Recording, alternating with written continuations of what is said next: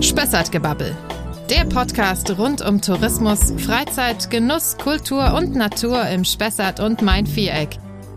Heute mit Dietmar Fieger, Bürgermeister der Römerstadt Obernburg am Main. Wenn man da heutzutage was ausgräbt, kommt es da in einem Zustand heraus, wie wenn es gestern vom Steinmetz gefertigt worden wäre.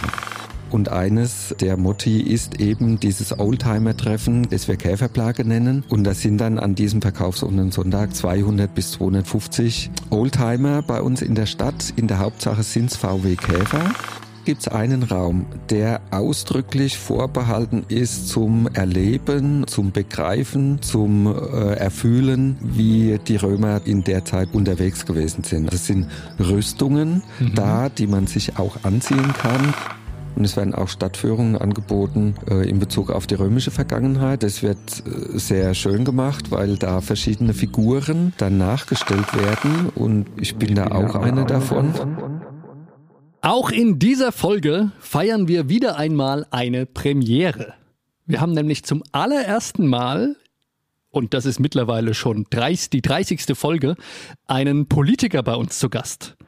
Es handelt sich um Dietmar Fieger, er ist Bürgermeister der Römerstadt Obernburg und das schon seit 2014, also seit nunmehr schon auch ähm, neun Jahren. Und wer jetzt denkt, was hat der mit Tourismus zu tun, dem sei gesagt, Obernburg nimmt mit seinem römischen Erbe nicht nur eine herausragende Stellung im kulturtouristischen Angebot bei uns wahr, Dietmar Fieger führt sogar selbst Gäste in römischer Toga durch Obernburg. Wie unsere Gäste und die neuen Besucher von Obernburg dem römischen Erbe auf die Spur kommen können, was es mit dem nassen Limes auf sich hat und warum in Obernburg gleich fünf Türme und auch noch eine Käferplage es zu bewundern gibt, darüber spreche ich heute mit dem Bürgermeister von Obernburg. Herzlich willkommen, Dietmar Fieger. Hallo. Einiges habe ich schon anklingen lassen. Ich möchte gleich auf, denke ich, das herausragendste zu sprechen kommen. Obernburg, die Römerstadt. Und nicht selten liest man auch, übrigens jetzt auch ganz, ganz aktuell, habe ich in der neuen Ausgabe vom Bayern das Magazin gelesen, Pompeji am Main. Warum nennt sich Obernburg Pompeji am Main, beziehungsweise wird es so genannt? Also in der Antike gab es ja in Obernburg ein römisches Kastell. Äh, das heißt, da waren Soldaten stationiert, die zur Legion in Mainz gehört haben. Und es waren ungefähr 500 Mann äh, eben in diesem Kohortenkastell untergebracht. Ungefähr in der Zeit von 110 nach Christus bis ungefähr 260 nach Christus. Und dann haben sich die Römer wieder zurückgezogen, haben all das, was sie da an Ort und Stelle aufgebaut hatten, insbesondere dieses imposante Kastell mit Lagerdorf außenrum und Friedhof vorne dran und hinten dran, aufgegeben und äh, das hat dann in der Folge der Zeit da halt so rumgestanden. Mhm. Und das Ganze war dann natürlich auch der Witterung ausgesetzt. Und ähm, an Obernburg gibt's ja den Stadtberg und wenn es da stark regnet, so auch heute noch, dann wird einfach äh, Löss und Lehm runtergeschwemmt. Und so war das damals auch. Über die Jahrhunderte hinweg hat halt die Witterung dem Ganzen zugesetzt. Und dann ist vom Stadtberg äh, Erde runtergeschwemmt worden bei äh, Großregenereignissen.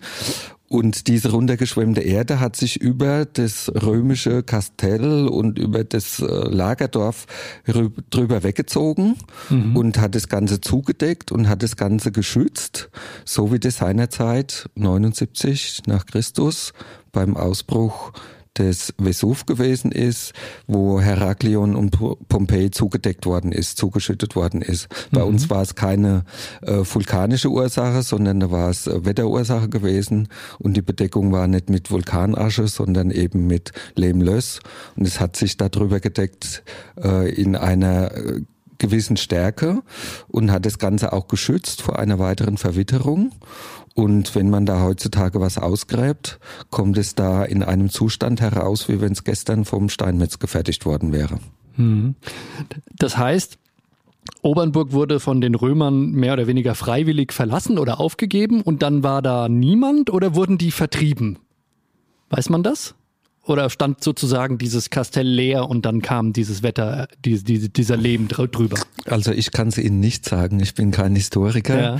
Ähm, ich habe mich ein bisschen mit Leuten drüber unterhalten, die sich da ein bisschen auskennen und ähm, es war ja wohl so gewesen, dass es äh, zumindest an der Stelle keinen harten Überfall oder harte Überfälle gegeben hat, sondern dass da schon ähm, ein Zusammenleben nebeneinander an eben dieser Grenze stattgefunden hat. Äh, und man hat auch gehandelt und Waren ausgetauscht. Aber der wahre Grund und der eigentliche Grund, weshalb die Römer sich dann um die Zeit 260 nach Christus wieder zurückgezogen haben, das kann ich Ihnen nicht sagen. Auf jeden Fall waren sie dann weg ja. und dann kam diese, diese Lehmschicht. Wie muss man sich das vorstellen? Sind das ein paar Zentimeter oder mehrere Meter oder wie, wie tief, wie tief ist man heute überhalb des, der, der Grundmauern des Kastells? Also das kommt drauf an, wo man gräbt. Mhm. Ähm, letztes Jahr ist äh, im Bereich oberhalb vom Friedhof an dem Kreisel, unterhalb von dem Kreisel, äh, Wendelinus-Kreisel, ist da ein Haus gebaut worden. Und äh, da hat man dann im Garten dieses Hauses hat man geschürft und ist dann in Spatentiefe eben auf römische äh, Steine gestoßen, äh, die da also sozusagen 30 Zentimeter tief unter der Erde zu finden gewesen sind. Mhm. Ähm, weiter drinnen in der Stadt, wenn man da anfängt zu graben, ähm, dann sind es schon halbe Meter bis Meter Tiefe, äh, bei denen man da dann auf römische Hinterlassenschaften stößt.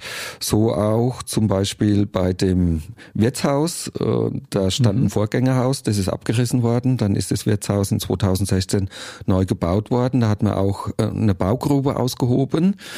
Und äh, beim Ausheben dieser Baugrube hat man eine sogenannte Jupiter-Gigantensäule gefunden und die war von der Oberkante der Baugrube bis unten auf die Sohle ungefähr zwei Meter tief gewesen. Also mhm. so kann es gehen. Entweder spatentief oder zwei, drei Meter tief. Und jetzt haben Sie gerade gesagt, dass das durch, durch diese Lehmlöschschicht sehr gut konserviert ist. Ja. Ähm, wenn ich jetzt als Gast nach Obernburg komme und wissen will, was da alles schon ausgegraben und entdeckt wurde, wo kann ich das mir anschauen? Sie können einen Teil davon bei uns im Römermuseum äh, sich anschauen. Äh, insbesondere äh, diese Weihesteine von den Be Beneficiariern, die da gefunden worden sind. Da ist ein Teil davon im Römermuseum. Für die weniger Bewanderten, was sind Beneficiarier? Beneficiarier sind vom Kaiser oder seinem Statthalter eingesetzte äh, Beamte vor Ort, mhm. also keine Wahlbeamten, so wie ich jetzt, äh, sondern vom, äh, vom Kaiser oder seinem Statthalter eingesetzt. Äh, Im Unterschied zum Präfekten, äh, dem Befehlshaber im Kastell, hatten die keine militärische Gewalt, sondern Zivilgewalt und waren dann ähm, ja, Aufsichtspersonen, äh, die über Recht und Ordnung im weitesten Sinn zu wachen hatten. Es waren mhm. ehemalige Soldaten, die nach ihrem aktiven Dienst dann für dieses Amt eingesetzt worden sind, äh, jeweils ein halbes Jahr lang. Dann wurden sie versetzt, weil man denen auch nachgesagt hat, äh, die sind sehr anfällig für milde Gaben aus der Bevölkerung, sprich für Bestechung oder Korruption. Deswegen sind die alle halbe Jahre versetzt worden. Und die hatten äh, Zivilgewalt über die äh, Bevölkerung ums Kastell außenrum. Aber nicht im Kastell. Nicht im Kastell. Da hat der Präfekt da der, das Sagen gehabt. Der Kommandant, mhm. der Präfekt war der Befehlshaber gewesen und außerhalb des Kastells dann eben die Beneficiarier. Und da gab es eine Station in Obernburg, äh, die auch äh, zuständig war für das Kastell unterhalb von Obernburg in Niedernberg und für das Kastell oberhalb von Obernburg äh, in, in Trennfurt, äh, mhm. in Wörth und so weiter. Also kann man sagen, so eine Art äh, ja, Zivilrichter oder Polizisten oder eine Mischung daraus? Also mit einem Amt in der heutigen Zeit kann man es nicht vergleichen. Mhm. Man kann okay. nur sagen, im weitesten Sinn äh, für die Aufrechterhaltung der zivilen Ordnung mhm. äh, zuständig und äh, verantwortlich, aber direkt und unmittelbar äh, lässt sich vielleicht ansatzweise mit dem Landrat und mit dem Landratsamt vergleichen. Mhm. Und, und dieses, in Anführungszeichen, Landratsamt war also vor den Toren des Obernburger Kastells. Richtig. Und, äh, und die haben dann Weihesteine gemacht. Warum?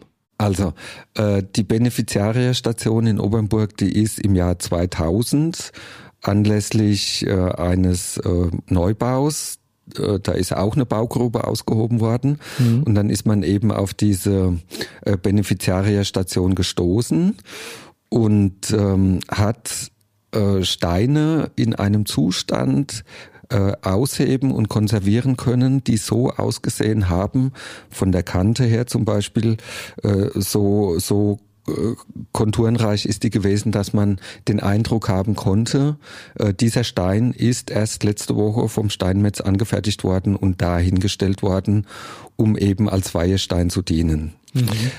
Die Ursache für diese Weihesteine war, die Beneficiarier waren, wie gesagt, immer nur ein halbes Jahr an einem Ort, dann sind sie wieder versetzt worden. Und als Dankeschön an den höchsten und besten Gott, den sie hatten, nämlich den Jupiter, haben sie ein Dankopfer dargebracht, mhm. haben einen Stein aufgestellt mit einer Inschrift äh, als Dank an äh, Jupiter Optimus Maximus, den höchsten und allmächtigen Jupiter. Und dann ist da eine Brandschale oben drauf gestellt worden und da ist Weihrauch angezündet worden und da ist eben ein Rauchopfer dargebracht worden als Dankeschön an eine gesunde und erfolgreiche Amtszeit an diesem Ort, mhm. den wir heute Obernburg nennen. Und jeder, der da war oder viele, die da waren, haben dann eben so ihren Stein platziert. Ja. Da war dann so eine Art Steingarten, weiß ja. ich nicht. Ja. Und das hat man ausgegraben. Genau. Mhm. Also hinter der eigentlichen Beneficiarienstation war dieser Steingarten, in dem die Steine aufgestellt worden sind. Ähm, über all die Jahre, kann man sich ja vorstellen, von 110 nach Christus bis 260 nach Christus, also 150 Jahre. Äh, jedes halbe Jahr ist ein neuer gekommen. Mhm. Äh, da kommt schon eine ganze Anzahl von Steinen zusammen. Und viele dieser Weihesteine sind seinerzeit im Jahr 2000 auch äh, gefunden worden und ausgegraben worden. Und stehen jetzt im Obernburger Römermuseum. Nicht alle. Nicht alle. Nur ein paar davon. Aber die meisten davon sind äh, nach München gewandert. In München gibt's die Archäologische Staatssammlung. Und ähm, nach dem Eigentumsrecht, äh, das insofern gilt, wenn jemand einen Schatz findet, äh, der Schatz gehört zur einen Hälfte dem Finder und zur anderen Hälfte demjenigen, der es ausgräbt oder der ihn ausgegraben hat. Mhm. Und es muss nicht immer personenidentisch sein. Wenn der Freistaat Bayern die Ausgrabung organisiert und anordnet, äh, dann gehört auch im Freistaat Bayern davon die Hälfte und die andere Hälfte eben äh, demjenigen, der äh, ihn gefunden hat, auf dessen Grundstück der Stein gewesen ist oder der Schatz gewesen ist. Mhm. Und insofern sind dann viele der Funde von Obernburg äh, nach München beziehungsweise in das dortige große Archiv verbracht worden. Äh, wenn man sich mal die Mühe macht, um da runterzufahren und äh, sich das Ganze anzugucken, was da speziell in Obernburg schon gefunden und dort aufbewahrt wird, dann ist es riesig. Hm. Das könnten wir gar nicht alles bei uns unterbringen, weil wir da viel zu klein sind. Es sind sehr schöne Sachen dabei, die schon gefunden worden sind, unter anderem eine Merkur-Statuette oder in 2015 sind sogenannte Grablöwen äh, gefunden worden. Als beim Roten Kreuz da eine Abfahrt äh, gebaut worden ist, hat man auch ausgegraben. Und es ist der Bereich, wo früher der Friedhof gewesen ist in der Römerzeit. Und da hat man sogenannte Grablöwen gefunden. Und auch die sind nach München dann verbracht worden. Man kriegt ja fast den Eindruck, dass wann immer man baut oder gräbt in Obernburg, dann irgendwas gefunden wird. Äh, das ist nicht nur ein Eindruck, sondern das ist tatsächlich so. Äh, überall in der Altstadt, äh, wo in die Tiefe gegangen würde, ja. kann man was finden. Hm. Und deswegen achten die Leute, die was vorhaben zu bauen, schon drauf, dass sie eben nicht in die Tiefe gehen, weil sie schon wissen, ähm, dass damit zu rechnen ist, dass man da aus, auf irgendwas stößt, was die Römer hinterlassen haben. Hm. Und dann ist erstmal Baustopp. Und dann wird gegraben und gesichert und äh, geborgen. Und es kann einen Bau natürlich erheblich äh, in Verzögerung bringen. So war das im Jahr 2000 eben bei diesem Torhaus, wo die Beneficiarierstation ausgegraben worden ist und wo auch die Weihesteine ausgegraben worden sind. Da war erstmal Baustopp. Und dann ist ausgegraben worden, archäologisch. Und es hat eine ganze Zeit lang gedauert und es hat viel Geduld äh, der mhm. Bauherrschaft abverlangt. Das heißt, in dem Fall ähm, schwenke jetzt ein bisschen ab, kann also der Staat in die Eigentumsrechte eingreifen und bestimmen, wir bauen hier erstmal nicht weiter? Es ist ein bisschen kompliziert an der Stelle. Ja. Ähm, diejenigen, die sagen Baustopp, äh, das ist das Landratsamt als Mhm. Bauaufsicht. Äh, Und diejenigen, die da Miteigentum dann dran haben, das ist der Freistaat Bayern Mhm. insgesamt. Und der wird, äh, was die Archäologie angeht und der Bodendenkmalschutz wird vertreten durch das Landesamt für Denkmalpflege beziehungsweise die Archäologische Staatssammlung in München. Gut, aber lassen wir das mal beiseite. Es ist ja schön, wenn diese Schätze dann auch mal geborgen werden. Äh, apropos Schätze, neben diesen Weihesteinen von der Beneficiaria-Station, was für Schätze gibt es noch im Römermuseum? Also Besonderheiten oder besondere Artefakte, die man da nicht verpassen sollte. Also es gibt ähm, verschiedene Themenbereiche äh, im Römermuseum. Wenn man unten reinkommt, äh, ist eine, eine große Glasvitrine, wo das Obernburg äh, zur Römerzeit dargestellt ist, mit dem Kastell, äh, ungefähr idealtypisch, weil man nicht genau weiß, wo was genau dann gewesen ist. Man kennt die, die Umrisse und da, wo die Mauern gestanden haben und wie das Kastell so grob aufgebaut gewesen ist. Und davon kriegt man einen Überblick, wenn man dieses Modell in der Vitrine anguckt. Direkt nebendran äh, sind dann ein Teil der Weihesteine zu sehen. Im hinteren Bereich geht es um Tod und Begräbnis und Bestattungskultur. Das ist auch sehr interessant und sehr spannend. Eine Stufe tiefer in den Keller kann man im Augenblick nicht, der ist gesperrt. Da war in früherer Zeit ein sogenanntes Mitreum eingerichtet. Das wollen wir auch wieder herstellen. Das ist was? Die römischen Soldaten, die da ihren Dienst getan haben, hatten ja auch einen Glauben. Und ein weit verbreiteter Glaube im Römischen Reich ist der Glaube an den äh, Gott Mithras gewesen. Das ist der unbesiegte Sonnengott äh, im Römischen Reich. Und äh, demzufolge sind da auch Weihebezirke dann eingerichtet worden. Und um das nachzuempfinden und nachzubauen, haben wir im Keller des Römermuseums auch so nachempfundenes Mitreum eingerichtet. Ist aber im Moment gesperrt, äh, weil wir das erst wieder neu gestalten und herrichten müssen. Im ersten Stock haben wir eine Abteilung, wo römische Münzen ausgestellt sind. Ähm, und wir haben äh, dann äh, Vitrinen, wo ähm, das römische Tafelgeschirr ausgestellt ist, sogenannte Terra Sigillata. Und dann gibt's einen Raum, der ausdrücklich vorbehalten ist zum Erleben und zum Begreifen und zum äh, Erfühlen, ähm, wie die Römer da in der Zeit bei uns äh, unterwegs gewesen sind. Also es sind Rüstungen da, die man sich auch anziehen kann mit Harnisch und mit Helm, ähm, was natürlich gern von Kindern gemacht Ja. wird. Dann haben wir eine Spielecke eingerichtet mit äh, Playmobil, äh, Römer, äh, Soldaten. Ähm, dann gab es ja vor kurzem diese große Lego-Ausstellung mit 100.000 Lego-Teilen. Das war der Renner gewesen. Also da waren äh, über 3.000 Leute waren da da gewesen, um da mitzubauen. Haben sie das komplette Kastell äh, nachgebaut oder konnten, konnten die Gäste nachbauen? Ne? Ja. Also in der Zeit vom äh, Ostersonntag bis zum Pfingstmontag war eben diese Ausstellung da gewesen. Baustelle Römerstadt hat die geheißen und man konnte in äh, aus kleinen Modulen mit 16 mit Platten von 16 mal, mal 16 Knöpfen äh, Module bauen, die dann zusammengefügt ergeben haben ein Römerkastell, ein römisches Bad, eine Therme, einen römischen Friedhof und ein römisches Lagerdorf, das beim Kastell mit dabei gewesen ist. Es waren im einfachen Fall waren es 100.000 Teile insgesamt und die ganze Ausstellung ist zehnmal in der Zeit aufgebaut und wieder abgebaut worden. Also das sind eine Million Steine bewegt worden, Lego-Steinchen, Lego-Steinchen, Ja. äh, zum Teil äh, nur ein auf ein äh, Knopf groß. Also da musste man schon richtig dann äh, mit Fingerspitzengefühl dran gehen. Und es war toll, es war der Renner, es war die Attraktion in diesem Frühjahr bei uns im Römermuseum. Ich habe da immer auch äh, tiefen Respekt vor den Leuten gehabt, die die ganzen 100.000 Steine zehnmal sozusagen heimlich wieder auseinandergenommen haben, damit die Kinder und Erwachsenen ja auch das wieder zusammenbauen konnten. Also das geht ja auch nur mit viel Engagement und Begeisterung. Ja. Ähm, Eine Sache noch, bevor wir mal von den Römern wegkommen. Sie haben gerade die Gigantensäule äh, erwähnt, die auch ausgegraben wurde. Ist die auch noch da oder wo kann man sich die angucken? Weil das klingt ja zumindest spannend.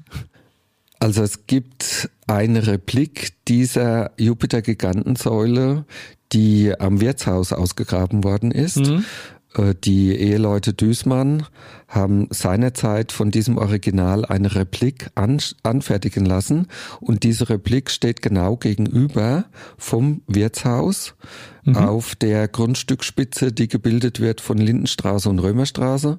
Das ist so ein schmales Dreieck und mitten auf diesem Straßendreieck steht dann äh, die Jupiter-Gigantensäule, die ist da auch erklärt mit einer Infotafel, kann man sich direkt vor Ort angucken, mhm. aber es ist wie gesagt nicht das Original, aber eine 1 zu 1 Kopie dieses Originals. Also äh, wer immer sich von Süden Obernburg nähert, kommt da vorbei. Ja. Okay. Ja, aber es war, die Römer waren da, dann waren sie wieder weg, aber dann passierte plötzlich nicht nichts mehr, sondern Obernburg hat eine sehr reiche Geschichte ähm, und war dann auch im Mittelalter dann schon wieder äh, durchaus eine blühende Stadt. Mhm. Ist das richtig? Also nach den Römern war, glaube ich, nicht nichts. Mhm. Ähm, aber im Dunkel des Mittelalters ähm, ist nicht viel äh, da gewesen, was man hätte finden können oder worüber man hätte erzählen können. Äh, wir nehmen an, dass da schon dann nach den Römern auch Menschen gelebt haben, die ein kleines fränkisches Dorf äh, gegründet haben.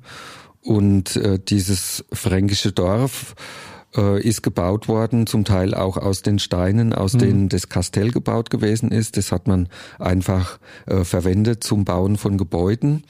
Und da ist ein fränkisches Dorf dann entstanden. Und dieses fränkische Dorf ist dann 1182 zum ersten Mal urkundlich erwähnt worden.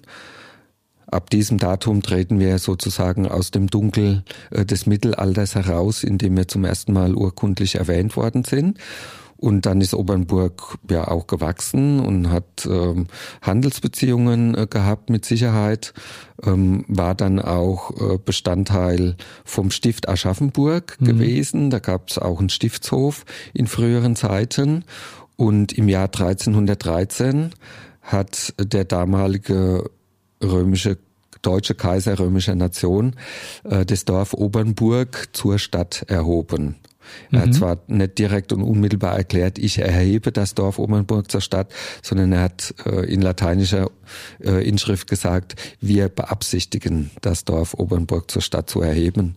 Aha. Und es ist dann bestätigt worden durch den deutschen Kaiser im Jahr 1317. Ah ja. Okay, und äh, die Obernburg, das sieht man ja auch im Logo, äh, zeichnet sich ja auch architektonisch durch seine fünf noch bestehenden Türme der Stadtbefestigung aus, wenn, wenn ich richtig liege. Sind die dann schon in dieser Zeit entstanden oder sind die etwas jünger? Mit der Erhebung zu einer Stadt mhm. ist auch die Verpflichtung äh, verbunden, diese Stadt zu befestigen. Mhm. Ähm, wie gesagt, die Stadterhebung 1313 und die Türme und die Mauer um die Stadt sind dann danach entstanden.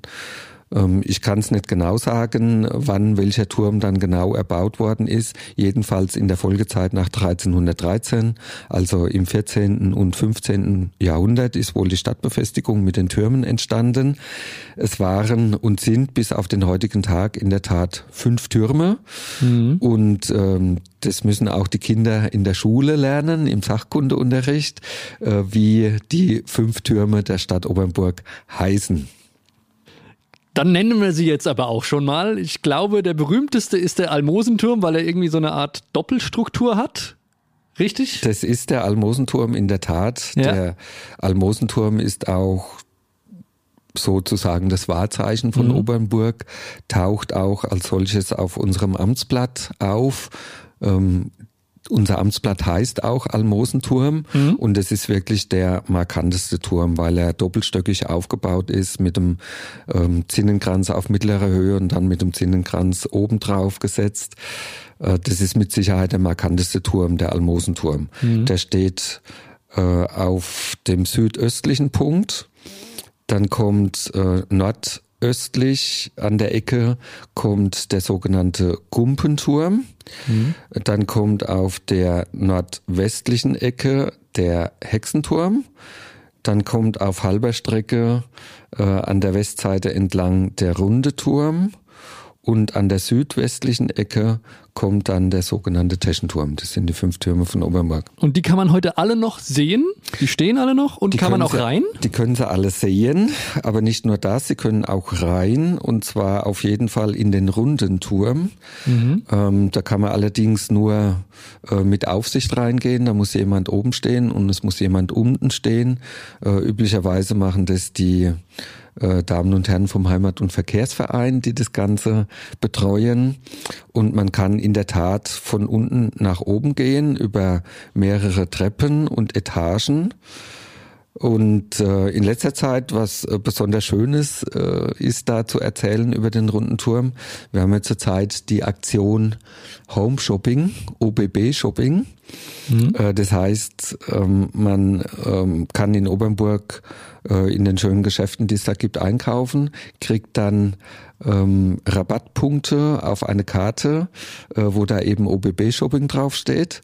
Und dann gibt's eine Preis, äh, dann gibt's eine Ziehung dieser Karten mit Preisverleihung und einer der Preise, die es da zu gewinnen gibt, ist ein Dinner oben auf dem runden Turm. Ah. Und das hat in letzter Zeit äh, schon mal stattgefunden. Das ist alles sehr eng da drin und es muss auch jedes einzelne Teil muss da praktisch hochgetragen werden. Mhm. Aber das ist dann äh, etwas, was man nicht kaufen kann ja. äh, und was man nicht für Geld bekommt. Aber der, einer der Preise bei dem OBB Shopping in Obernburg ist ein Candlelight Dinner oben auf dem runden Turm. Das Ganze wird gesponsert und äh, auch gemacht vom Römerhof in Obernburg. Mhm. Ja, das klingt spannend. Wenn ich jetzt als Gast dieses vielfältige Erbe erleben will, sei es die Römerzeit, sei es die Türme, es gibt ja auch noch ein Stück von der Stadtmauer, glaube ich, ist ja auch noch da. Ähm, gibt es die Möglichkeit, das selbst zu entdecken? Gibt es Führungen oder wie kann ich da mich dem, der Geschichte Obernburgs nähern? Also man sieht auf jeden Fall, wo die Türme stehen. Die sind ja. äh, gut zu sehen. Auch die beiden Tore, die wir haben, das obere Tor und das untere Tor, sind ja sehr markant im Stadtbild und äh, können auf jeden Fall einfach so äh, betrachtet und bestaunt werden. An jedem markanten Baudenkmal, und da haben wir in Obernburg viele Gebäude, die als Einzeldenkmäler unter Denkmalschutz stehen, mhm. Sind auch Informationstafeln angebracht. Und wenn Sie zum Beispiel zum Almosenturm gehen und da ist eine Informationstafel angebracht und da können Sie sich das selber erschließen. Mhm. Es gibt äh, auch vorgefertigte Wege mit äh, Broschüren entsprechend hinterlegt, die kann man sich besorgen und kann dann anhand eines vorgegebenen Weges äh, sich von Turm zu Turm und von markantem Gebäude zu markantem Gebäude bewegen auf einem äh, vorgeschlagenen Stadtrundgang. Mhm. Das gibt's aus Mittelaltersicht und es gibt's auch aus äh, römischer Sicht, äh, wobei die römischen äh, Stationen äh, die sind noch nicht so klar herausgearbeitet mit Informationstafeln, die ergeben sich aus der Broschüre, die der Erik Erfurt, unser Museumsleiter, seinerzeit aufgelegt hat, als wir äh, den Römerspaziergang dann mhm. aufgelegt haben. Gibt es auch die Möglichkeit, ähm, die da tiefer einzutauchen durch eine Stadtführung? Wird sowas auch angeboten? Es werden Stadtführungen angeboten, äh, und zwar in Bezug auf äh, das Mittelalter mhm. und das, was sichtbar ist. Und es werden auch Stadtführungen angeboten äh, in Bezug auf die römische Vergangenheit, auf die Antike. Und es wird sehr schön gemacht, weil da verschiedene Figuren, die nachgewiesenermaßen in Obernburg gewesen sind, dann nachgestellt werden. Und ähm, ich bin da auch einer davon. Ja. es gab einen äh, Maria in dem Jahr 223, 224 nach Christus. Der hat Gaius Victorinus Januarius gehießen äh, oder umgedreht Gaius Januarius Victorinus. Den verkörpere ich entsprechend im Gewand und mit Amtsabzeichen und mache dann diese zehn Stationen Stadtführung durch die Römerzeit mit äh, entsprechender Begleitung und interessierten Touristinnen und Touristen. Im Kostüm, aber sicher nicht auf Latein, oder? ähm, Im Kostüm, wir sagen im Gewand. Im Gewand, ja. Im Gewand, äh, aber schon mit ein bisschen Latein, mhm. weil äh, die Begrüßung auf Lateinisch, das bringe ich so noch ein bisschen hin aus dem Lateinunterricht Sehr und gut. aus den Kenntnissen, die von damals noch da sind. Ein Grund mehr, sich das mal anzuschauen. Ja. Aber verlassen wir mal die Vergangenheit und wenden uns der Gegenwart zu, denn Obernburg hat ja nicht nur unheimlich viel Historisches und Architektonisches zu bieten, sondern es finde ich, zeichnet sich auch durch die Lage einerseits am Main aus, andererseits liegt es damit auch zwischen zwei ja, durchaus attraktiven Mittelgebirgen, nämlich Odenwald und Spessart. Und da gibt es natürlich auch entsprechende attraktive Freizeitmöglichkeiten. Was kann man, wenn man in Obernburg sich schon mit der Geschichte ausführlich beschäftigt hat, noch alles von dort aus erleben? Also es gibt zum Beispiel an der Schule, Johannes Obernburger Schule oben auf dem Berg, äh, gibt es ein Freizeitgelände äh, bestehend aus einem sogenannten Parcours. Äh, da kann man sich dann austoben, wenn man äh, körperlich, ähm, athletisch äh, gut gebaut ist. Also das sind Fitnessgeräte in oder? In Form von Fitnessgeräten. Mhm. Ähm, das, äh, wenn das gut gemacht wird, äh, da brauchen wir wirklich Kraft dazu, um das gut äh, zu machen. Und das sieht auch, wie gesagt, sehr athletisch aus, wenn es ja. jemand kann. Man kann es aber auch einfach als Fitnessgerät verwenden, weil das sind Rec-Tourengeräte sind da angebracht. Da kann man sich dann selber auch hochziehen, wenn man die Kraft dazu hat. Mhm. Also das eine ist der Parcours äh, mittlerweile auch äh, optisch schön gestaltet durch entsprechende Graffiti-Kunst, ja. die da angebracht worden ist. Dann haben wir die Skateranlage mit Halfpipes, mhm. die auch sehr gerne genutzt wird. Und seit einigen Jahren ist direkt auf diesem Areal mit dabei ein Beach-Volleyball-Spielfeld, mhm. das auch gerne genutzt wird und auch ähm, während der ganzen Saison sozusagen geöffnet ist. Über die Winterzeit äh, macht es ja eigentlich keinen Spaß, Beachvolleyball zu spielen, aber den Sommer über ist es auf. Es gibt auch einen Beachvolleyballverein in Obernburg, die da regelmäßig trainieren. Wenn man Lust hat, kann man sich da anschließen, mhm. aber man kann auch ähm, frei, wenn, wenn der Beachvolleyballplatz frei ist, kann man da auch hingehen und spielen, ohne dass man diesem Verein angehört. Also das mhm. ist die Freizeitanlage oberhalb vom von der Schule. Dann gibt's in Eisenbach, in unserem Stadtteil gibt's eine Freizeitanlage. Da gibt's verschiedene Möglichkeiten, äh, sich äh, sportlich oder freizeitmäßig zu betätigen. Äh, das eine sind Spielplatzelemente, die da aufgebaut sind für Kinder als Kinderspielplatz. Dann gibt's eine Bullbahn, die wir da vor ein paar Jahren gebaut haben. Dann gibt's vom TSV Olympia Eisenbach eine äh, Sommer äh, Eisstockbahn, also mhm. nicht mit Eis, sondern äh, das ist ein Betonbelag, auf dem die äh, Spielgeräte da dann entlang geschoben werden. Ähm, direkt oberhalb ist eine Downhill-Strecke. Das ist auch eine Abteilung der Olympia Eisenbach. Für Mountainbiker? Für Mountainbiker, mhm. Äh, die da sehr sportlich und rasant von oben nach unten fahren. Mhm. Es sind auch Hindernisse eingebaut, die übersprungen werden. Also eine sogenannte Downhill-Anlage, die auch zu dem Areal im weitesten Sinn mit dazugehört. Apropos Radler bzw. Mountainbiker oder eher dann, eher dann am Main findet man ja auch viele Genussradler.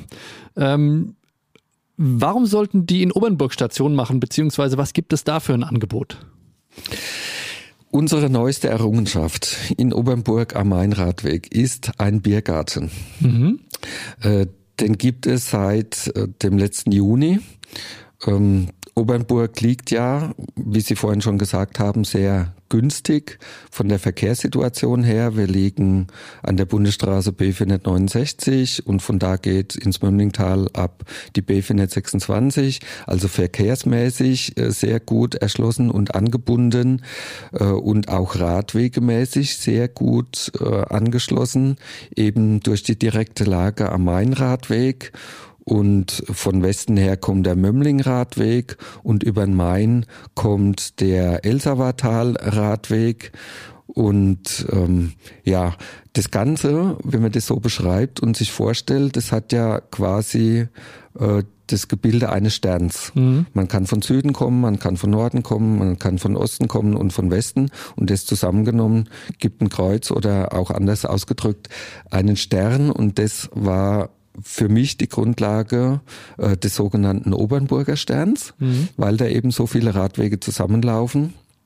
Und weil man sich sehr schön in Obernburg einmieten kann, im Hotel oder in einem Gästenhaus oder in einer Pension, um da mehrere Tage zu bleiben, kann man von da aus dann Tagestouren unternehmen in Richtung Norden nach Aschaffenburg, in Richtung Süden nach Mildenberg, in Richtung Osten bis nach Mespelbrunn zum Beispiel mhm. oder in Richtung Westen nach Höchst oder Bad König, wie man eben möchte. Also wer nicht unbedingt jede Nacht das Quartier wechseln will, sollte in Obernburg bleiben und kann dann jeden Tag was Neues entdecken mit dem Rad. Das ist genau der Ansatz. Mhm. Äh, ich unternehme selber auch in regelmäßigen Abständen äh, Radtouren an einem Fluss entlang zum Beispiel. Am kommenden Wochenende steht mit Freunden wieder so eine Radtour an, mhm. Ähm, wo wir ähm, ja eine bestimmte Strecke abfahren und das Ganze ist gedanklich umgekehrt, äh, indem man sagt, man äh, bleibt übernachtungsmäßig an einem Ort und unternimmt von diesem Ort aus über verschiedene Tage dann verschiedene Radtouren. Mhm. Das ist die Idee an der Stelle von dem Obernburger Stern. Ja, und dann gibt es noch mehr Gründe, in Obernburg zu bleiben, nämlich das kulturelle Angebot, also jetzt nicht was Architektur betrifft, sondern was Veranstaltungen und auch ja, feststehende Häuser betrifft. Da gibt es Vielleicht sagt dem einen oder anderen ja der Name Urban Priol was. Der hat sehr viel zu tun mit einer Institution, kann man es schon nennen, die heißt Kochsmühle. Was verbirgt sich hinter der Kochsmühle und was hat das mit Urban Priol zu tun? Die Kochsmühle war in früheren Zeiten tatsächlich eine echte Mühle gewesen. Da ist mhm. in früheren Zeiten der Mühlbach unten durchgeflossen. Und ähm, das war tatsächlich mal ein echter Mühlenbetrieb gewesen. Ist dann aufgegeben worden als Mühlenbetrieb und irgendwann hat äh, das äh, die Stadt gekauft. Und dann war die Frage und die Überlegung, was macht man mit diesem Gebäude Kochsmühle? Und irgendwann ist der damalige Bürgermeister Wendelin Imhoff mit dem Urban Priol zusammengekommen und die haben beide zusammen, ähm, wenn ich es richtig weiß, die Idee entwickelt, ähm, aus der Kochsmühle eine Kleinkunstbühne zu machen. Und dementsprechend wurde dann auch die Kochsmühle umgebaut, indem man im Untergeschoss eine Galerie eingerichtet hat, im Hochparterre die Musikschule Obernburg eingerichtet hat und oben unterm Dach eben die Kleinkunstbühne Kochsmühle eingerichtet hat. Mhm. Und ähm, ursprünglich ist es, wie gesagt, ausgegangen von der gemeinsamen Ideenfindung vom Bürgermeister Wendelin Imhoff und von dem Urban Priol.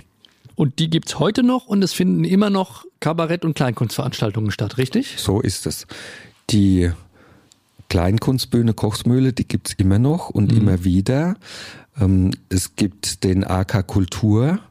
Das ist ein Verein, der sich darum kümmert, dass über äh, die Herbstzeit und Frühjahrszeit dort regelmäßig Kabarettveranstaltungen stattfinden. Ähm, das ist auch so. Das Programm, das die jedes Mal auflegen für den Herbst und für das Frühjahr, äh, ist immer sehr ansprechend. Mhm. Und äh, es gibt als höchste Auszeichnung gibt's den Obernburger Mühlstein. Äh, da ist es natürlich ein Muss für einen Bürgermeister dort auch äh, mit dabei zu sein, um äh, die, das Programm und den Auftritt der Kandidatinnen und Kandidaten zu erleben, die den Obernburger Mühlstein gewinnen wollen. Also das ist sowas wie das Scharfrichterbeil zum Beispiel, ne? So kann man sagen, ja. ja. Ah ja. ja. Ähm, wenn wir schon bei kulturellen Veranstaltungen sind, ich habe es ganz am Anfang schon mal angedeutet, um ein bisschen neugierig zu machen, habe das Wort Käferplage in den Mund genommen. Auch das gibt es in Obernburg. Was, was ist das? Was passiert da? Die Käferplage ist ein Motto für einen verkaufsoffenen Sonntag. Ah, okay. Wir haben in Obernburg zurzeit drei verkaufsoffene Sonntage. Das ist zum einen der Frühlingsmarkt, der steht unter dem Motto Obernburgs offene Höfe, Keller, Gärten. Der findet am Sonntag vor Palmsonntag statt. So ist die Marktregel. Mhm. Dann haben wir die Käferplage. Das ist auch ein verkaufsoffener Sonntag. Und der findet, die Käferplage findet nach der Marktregel am Sonntag vor Christi Himmelfahrt statt. Und dann gibt's den dritten verkaufsoffenen Sonntag, das ist die Obernburger Kerb, die ist dann äh, im September zu äh, Gallus. So, und jetzt haben wir es mit der Käferplage zu tun. Äh, wir sind bestrebt, jeden verkaufsoffenen Sonntag, wie gesagt, unter ein Motto zu stellen. Mhm. Und eines äh, der Motti ist eben dieses Oldtimer-Treffen Käfer, das wir nennen, das wir Käferplage nennen. Und das sind dann an diesem verkaufsoffenen Sonntag sind da äh, 200 bis 250 ähm, Oldtimer bei uns in der Stadt. In der Hauptsache sind es VW Käfer, aber es sind auch andere ähm, Oldtimer-Modelle mit dabei. Da sind Amerikaner mit dabei, von äh, Buick über Cadillac äh, und Pontiac und äh, so weiter, aber auch äh, deutsche äh, ältere Fahrzeuge von Mercedes oder von Opel oder eben auch der weithin bekannte VW Käfer. Und die kommen alle freiwillig oder laden Sie die ein oder wie, wie kommt es dazu, dass die alle wissen, dass man da hinkommen soll in, nach Obernburg an dem Tag? Also wie gesagt, es ist zum feststehenden Datum, mhm. äh, an dem das stattfindet. Das ist dann auch allgemeinhin bekannt. Mhm. Es gibt in Obernburg mittlerweile einen Oldtimer-Stammtisch, mhm. äh, der sich auch darum kümmert, dass es eben nach außen getragen wird, werbemäßig. Die haben wiederum ihre äh, Leute, die sie kennen und die sie ansprechen und sagen, es ist wieder Käferplagenzeit, äh, kommt zu uns nach Obernburg. Also das ist eine, eine ganze Community, die weit über Obernburg hinausgeht und da kommen äh, Teilnehmerinnen und Teilnehmer äh, aus dem Umkreis von mindestens 150 Kilometer an dem Sonntag nach Obernburg. Also wer mal wirklich mehrere hundert VW Käfers auf einen Fleck sehen will, der muss nach Obernburg kommen. Genau genau an diesem Sonntag. Aha. Wie gesagt, Sonntag vor Christi Himmelfahrt, da ist mhm. die große Attraktion dann in Obernburg. Also jetzt haben wir schon einige Termine im Jahreskalender, die sich die Leute hoffentlich anstreichen, um nach Obernburg zu kommen.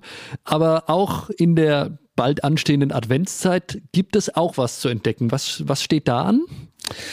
Wir haben in der Adventszeit äh, den kleinen, aber feinen ähm, Weihnachtsmarkt, nennt sich bei uns Römerstadt im Lichterglanz, mhm. ist äh, an, ein, an dem Wochenende so grob gesagt um Nikolaus.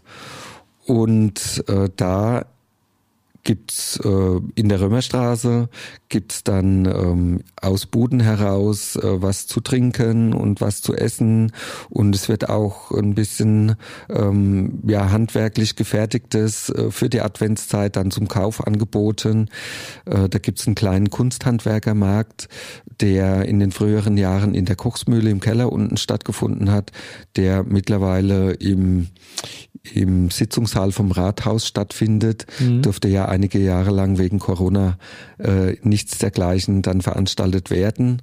Und dann hat man sich verändert und hat äh, gesagt, wir gehen dann zusammen mit dem Römerstadt im Lichterglanz, also mit den Weihnachtsbuden, die es da in der Römerstraße gibt, dann mit dem äh, Kunsthandwerkermarkt handgemacht, dann in den Sitzungssaal vom historischen Rathaus mit rein. Mhm. Ja, also wirklich beeindruckend, sehr viele Gründe, Obernburg zu entdecken. 2000 Jahre Geschichte, historische mittelalterliche Stadtbefestigung, fünf Türme, spannende Events.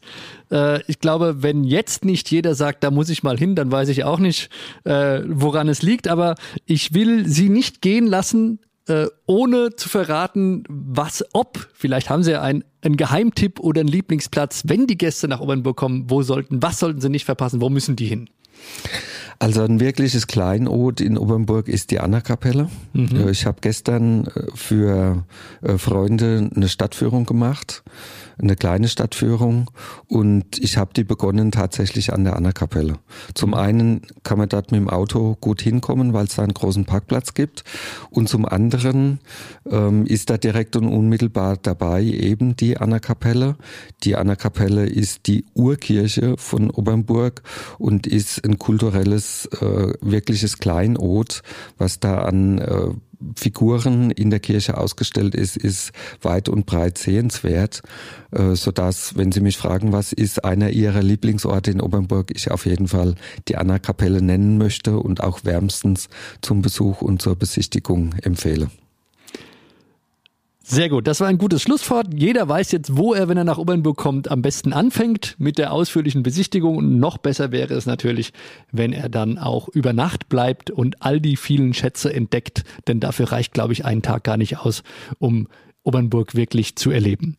Herr Bürgermeister Dietmar Fieger, vielen Dank für den Besuch. Hat Spaß gemacht. Ich hoffe, wir haben ein bisschen Lust vermitteln können auf Obernburg am Main, auf die Römerstadt, auf das Pompeji am Main. Und äh, ja, wir freuen uns gemeinsam auf viele Gäste und Besucher. Herr Seiterle, vielen Dank für die Einladung und vielen Dank für die Möglichkeit, dass ich hier Obernburg ein bisschen schmackhaft äh, machen konnte. Und ich freue mich natürlich auf viele Besucherinnen und Besucher in Obernburg, weil es wirklich viele schöne Sachen zu sehen und zu erleben gibt. Und ich wünsche uns allen viele Touristen, viele Gäste bei der Entdeckung unseres Spessarts. Danke fürs Zuhören und bis zum nächsten Mal.